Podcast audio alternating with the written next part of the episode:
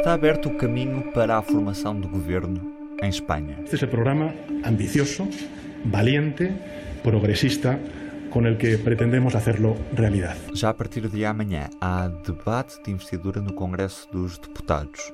Pedro Sánchez é o nome do primeiro-ministro indigitado.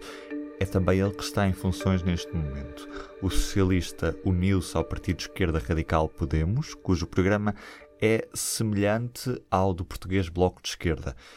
Juntos vão criar um governo de coligação, caso haja mais votos favoráveis do que desfavoráveis no Congresso. O programa provisório de intenções do futuro governo tem 50 páginas e algumas certezas, como a de revogação das leis laborais aprovadas anteriormente pela direita. Também há aumentos de impostos para os contribuintes com maiores rendimentos e uma maior regulação no preço de rendas, com o objetivo de travar a escalada dos preços.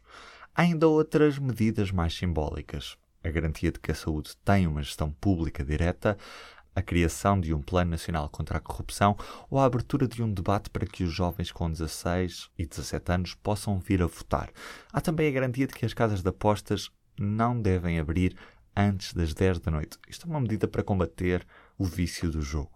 Relativamente a um dos pontos mais sensíveis, a questão da unidade de Espanha, a prioridade é a via política para resolver o diferendo com as autoridades políticas da Catalunha. Ouvimos o candidato proposto pelo rei à digitação, Pedro Sanches. Este é um programa de uma coalição progressista pensado para fazer progressar a um país que lo tiene todo para ser aún mejor de lo que ya es hoy. Este acordo com o Podemos foi tido depois de meses de impasse e de uma repetição de eleições gerais, que deixou a esquerda ainda mais fragilizada.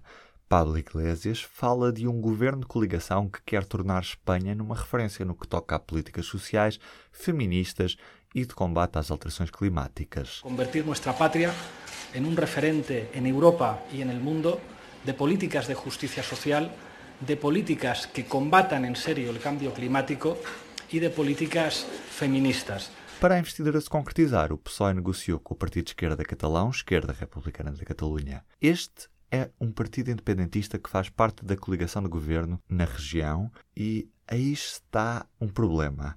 Se o parceiro independentista de centro-direita, Juntos pela Catalunha, vai votar contra o executivo de Pedro Sánchez, para que haja um governo de PSOE e Podemos, a esquerda republicana da Catalunha tem mesmo de se abster. E vai fazê-lo. Nesta quinta-feira houve uma certeza que tirou as dúvidas. O núcleo duro da esquerda republicana da Catalunha deu luz verde à abstenção no debate da investidura. Em troca, uma mesa de diálogo entre os governos de Espanha e da Catalunha. Mas agora os holofotes passam para a tensão que existe lá para os lados de Barcelona entre a esquerda republicana e os Juntos pela Catalunha, os parceiros de governo na região. O presidente da Generalitat disse aos republicanos que não se pode negociar nada sem o aval do executivo catalão. O aviso foi deixado pela porta-voz dos deputados dos Juntos pela Catalunha no Congresso, Laura Borras. E veremos, eso sí, as consecuencias que vaya a poder tener e se se vai romper ou não se vai romper essa confiança em função das decisões que se tomem. Da parte da esquerda republicana da Catalunha pede-se calma e uma união na luta pela via política rumo à autodeterminação da região a ERC vem sendo pressionada pelos setores mais radicais do independentismo e por parte da sua própria base militante, que viram nas conversações com os socialistas uma renúncia a algumas das principais bandeiras do movimento, como a libertação dos dirigentes condenados. PSOE e Podemos já sabem que contam com o voto favorável do Mais País, Compromisso, Partido Nacionalista Basco e outras pequenas forças regionais. Entretanto, esta quinta-feira saiu mais uma sondagem da Sigma 2 para o diário El Mundo, referente a dezembro.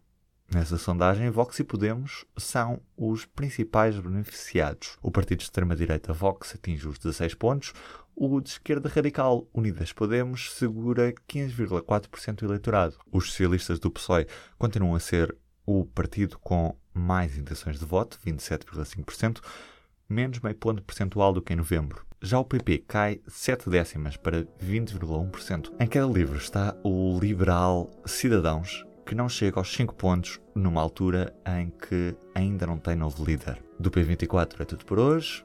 Um bom fim de semana. O público fica no ouvido.